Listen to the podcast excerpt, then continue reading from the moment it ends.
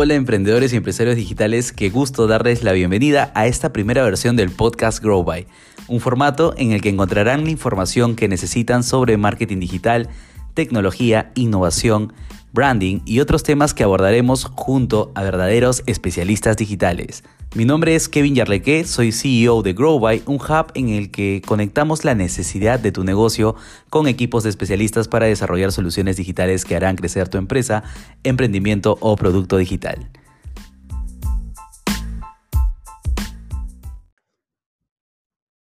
Comencemos este episodio haciéndonos la siguiente pregunta. ¿Qué tan complejo puede ser crear una aplicación o un sistema para una empresa? ¿Es necesario tener nuestra información en la nube? Hoy en día las aplicaciones y los sistemas han ayudado al crecimiento de todas las empresas, a levantar obviamente las ventas y en muchos rubros a poder lograr la automatización de distintas áreas dentro de cada empresa. Es por eso que es sumamente importante apostar por tecnología ágil y sobre todo que concreten logros para una empresa a corto, mediano o largo plazo.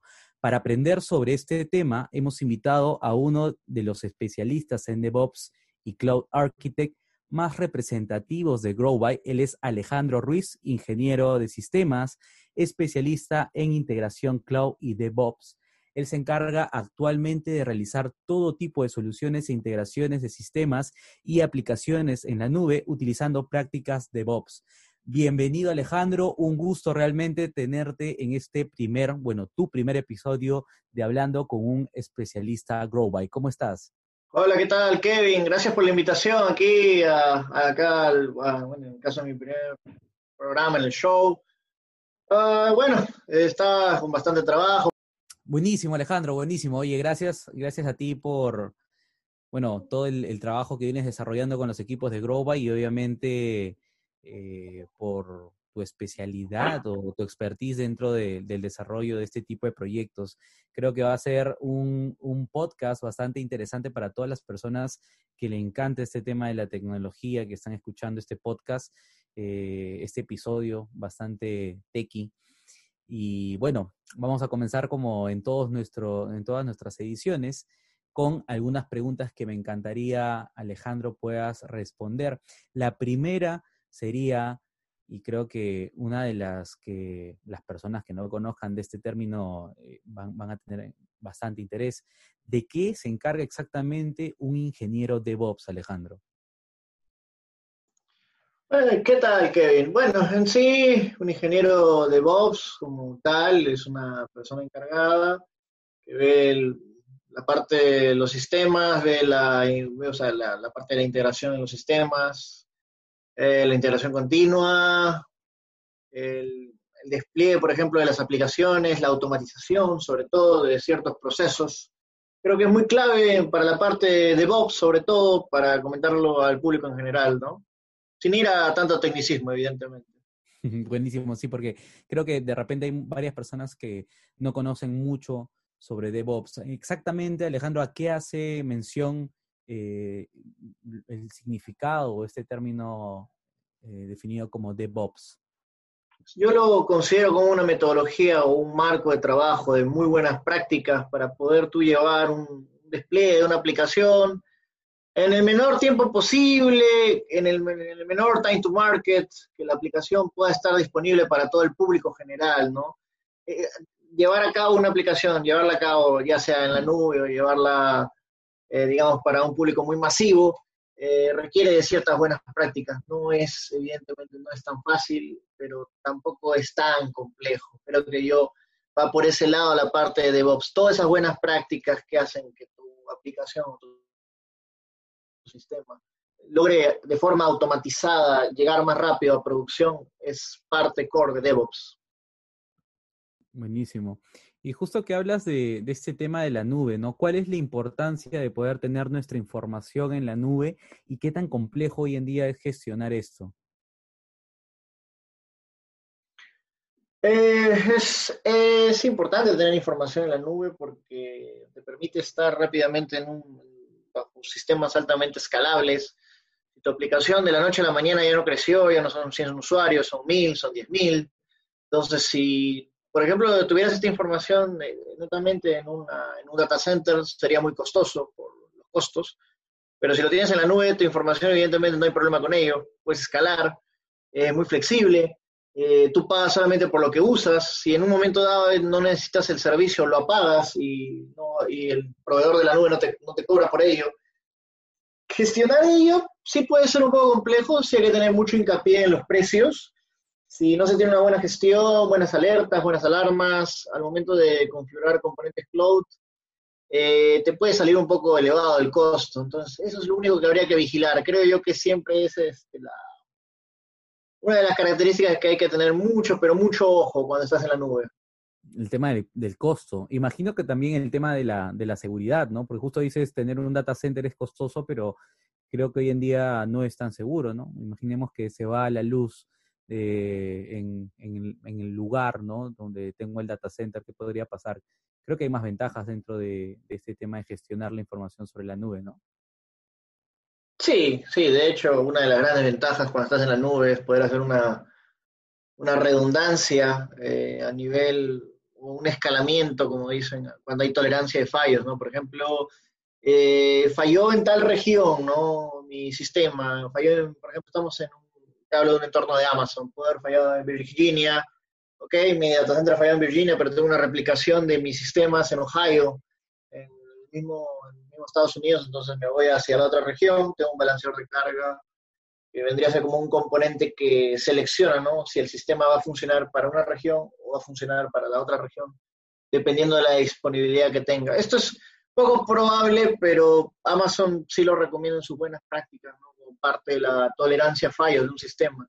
La idea es que tu negocio como tal continúe a lo largo de, todo el tiempo ¿no? que se requiera. ¿no? La idea es que no se pare un negocio. Por ejemplo, yo no puedo parar un e-commerce de forma. Un e-commerce tiene que seguir vendiendo a toda hora y tiene que tener toda la disponibilidad. Claro.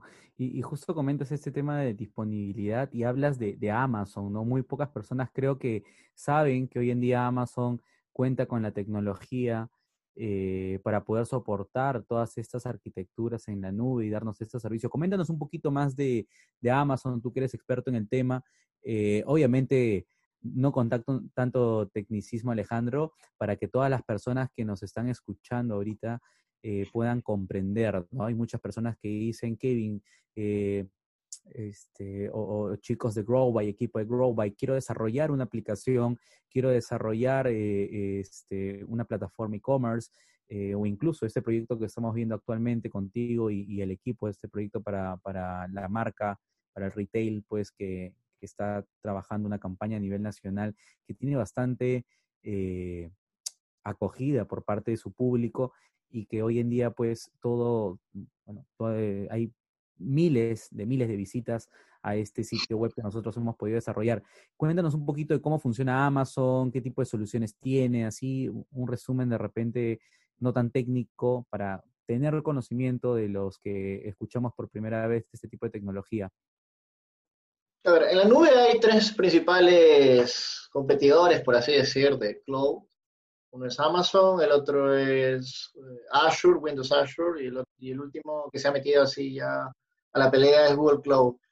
Dicen que más adelante va a pelear también IBM, Oracle y Huawei y Alibaba, que son los cuatro cuatro que están todavía, digamos, en la banca de suplentes, por, así dar un, dar un ejemplo, ¿no? De quiénes son los que sí están, digamos, en la cancha.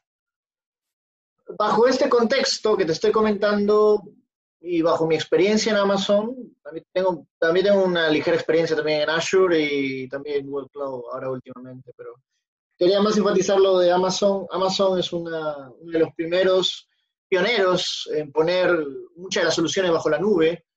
Amazon, como ustedes comprenderán, nació como una tienda, una tienda virtual, y muchos de los algoritmos, soluciones, buenas prácticas eh, y, en y todo el know-how de la infraestructura de cómo se montaba en ese entonces en la tienda, ha llegado a la nube.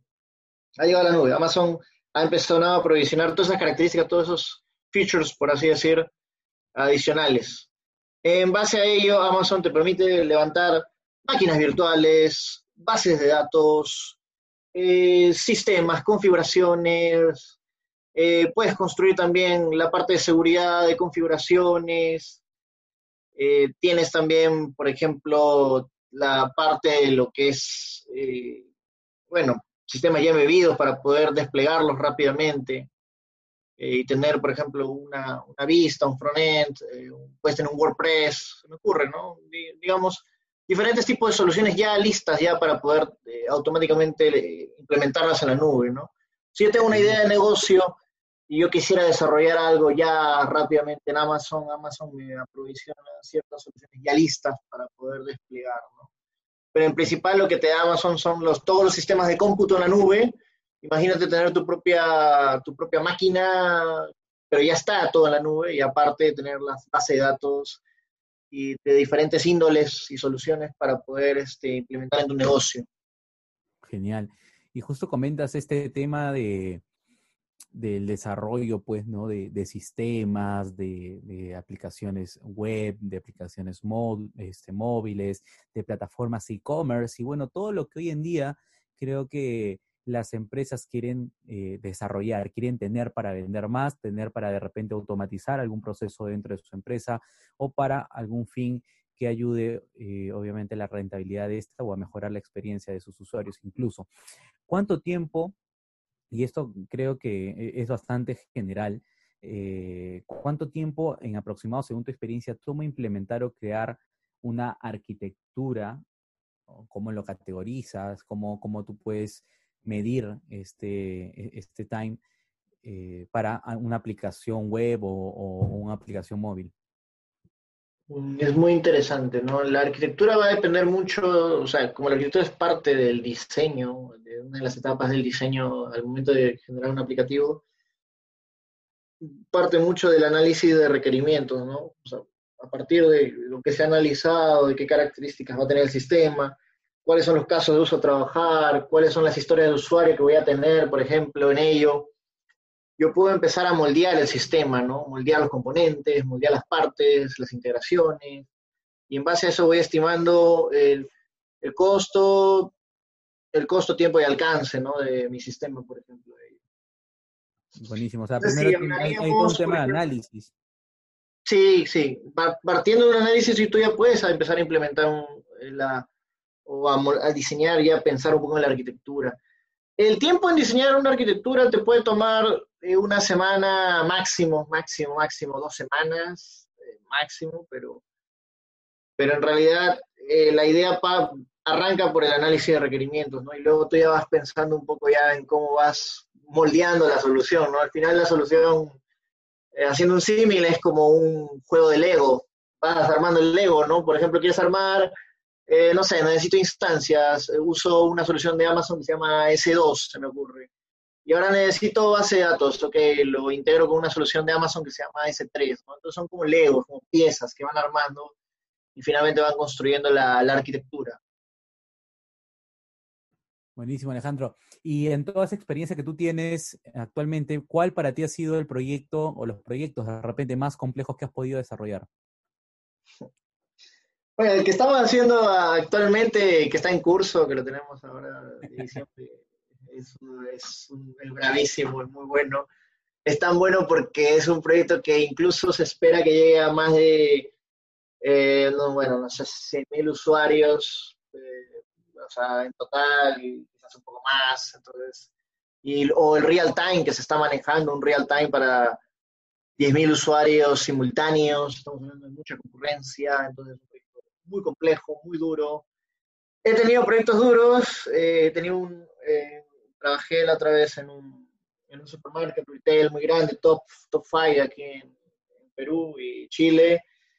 Eh, y en ese proyecto, bueno, se tuvo que modificar la arquitectura, moldearla, tuvo que realizarse un realineamiento para que cierto, por ejemplo, un proceso que se llama creación de órdenes sea totalmente asíncrono, eh, funcione bien en tiempo real y bajo ello ya se pudo haber realizado alguna campaña, un cyber, ¿no? Ya no tuvo más problemas con, ello, eh, la tienda salió espectacular, que es uno de los proyectos e-commerce más duros en los que he estado, porque había que hacer la redefinición de una arquitectura. La arquitectura ya venía hecha previamente por algún otro arquitecto, pero había que hacer una redefinición porque en la nube las arquitecturas no son iguales a las arquitecturas vistas en on-premise o bajo modelos anteriores, como donde había, por ejemplo, un Enterprise Service Bus, que era un componente antiguo.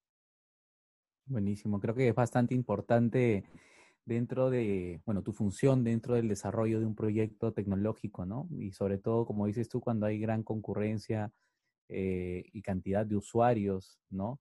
Dentro de la plataforma. En verdad creo que para un primer eh, episodio contigo como especialista en todo lo que es tecnología cloud y, y DevOps, ha sido un alcance muy provechoso para las personas que nos están escuchando. De repente muchas de ellas tengan bastantes dudas y quisieran aprender un poco más. Yo quiero invitarlos a todos a seguir a Alejandro eh, a través pues, de nuestra página de growby.tech. Ahí van a poder encontrar más información. Y bueno, Alejandro, agradecerte también por, por toda esta información. Creo que han sido minutos bastante valiosos y información un poco técnica y, que has podido transmitir para las personas que están escuchando este podcast. Déjanos alguna recomendación, Alejandro, para todas las personas que estén escuchando este podcast y que quieran aplicar o implementar este tipo de tecnología cloud o este tipo de metodología, como comentas tú, de DevOps en sus empresas. Ok, eh, bueno, eh, ahora para comentarte alguna recomendación, Kevin, uno lo, lo que siempre le comenta a la gente es que el cloud no piensen que es gratis. El cloud no es gratis. Tampoco digo que sea caro, me parece que el cloud tiene un precio moderado e incluso va mucho más bajo que los sistemas premise. Pero eso también va a depender de tu necesidad de negocio, evidentemente. Esa sería mi primera recomendación. No pienses que el cloud es gratis, no pienses que vas a gastar cero dólares, siempre vas a gastar un poco pero por lo menos con lo que puedas gastar al inicio, eh, tienes que aprovecharlo muy bien, los recursos que tienes. La otra recomendación que doy es vigilar los costos, va un poco de la mano con la primera parte. La tercera recomendación que les puedo dar es que toda arquitectura que se ve en Internet o que se recomienda bajo ciertos arquitectos, o que yo, por ejemplo, te puedo recomendar o te puede recomendar alguna otra persona, no necesariamente va a aplicar en tu negocio. Eh, porque cada negocio tiene sus propios requerimientos, tiene sus propios casos de uso, sus propios actores, sus propios interesados. Entonces, es justamente la chamba del arquitecto saber definir qué piezas eh, de la solución de la nube que te puede dar Amazon, Azure, Google, puede servirte justamente para cumplir con los requerimientos. Esa es la chamba del arquitecto. Por eso es que no hay una arquitectura válida únicamente para todos.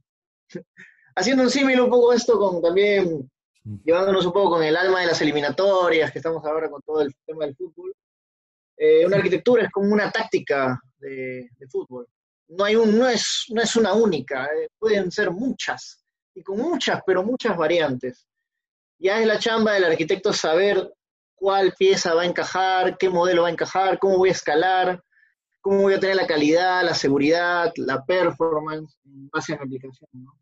Esa sería la recomendación que yo, doy. Confíe, confíe mucho en sí, en su arquitecto. Ténganle fe. Porque por, algo él sabe dónde están las piezas. Claro, es como, como un director técnico, ¿no? Sí, sí, sí, haciendo, es un buen símil. Es como un director técnico que sabe dónde está orquestando cada pieza y cada pieza podría ser un, jugador. Y a ti, que, a ti que te encanta el fútbol, doctor. Eh, buenísimo, Alejandro, en verdad, muchas gracias por, por este aporte. Estoy seguro que será de valor para todas las personas que escuchen este episodio. Así que ya saben, si es que quieren eh, que Alejandro sea parte del equipo que pueda acompañar a sus empresas para mejorar eh, todo el desarrollo de sus proyectos digitales y el, el, desarrollo de sus arquitecturas con metodologías DevOps, los invito a ingresar a growby.tech para poder conectar con nosotros y podamos armar eh, este equipo de trabajo de acuerdo a la necesidad que tengan en sus proyectos. No se olviden de seguirnos en LinkedIn, Instagram y Facebook. Nos vemos en un próximo episodio. Gracias, Alejandro. Gracias a ti, Kevin. Hasta, hasta luego. Nos vemos en una próxima.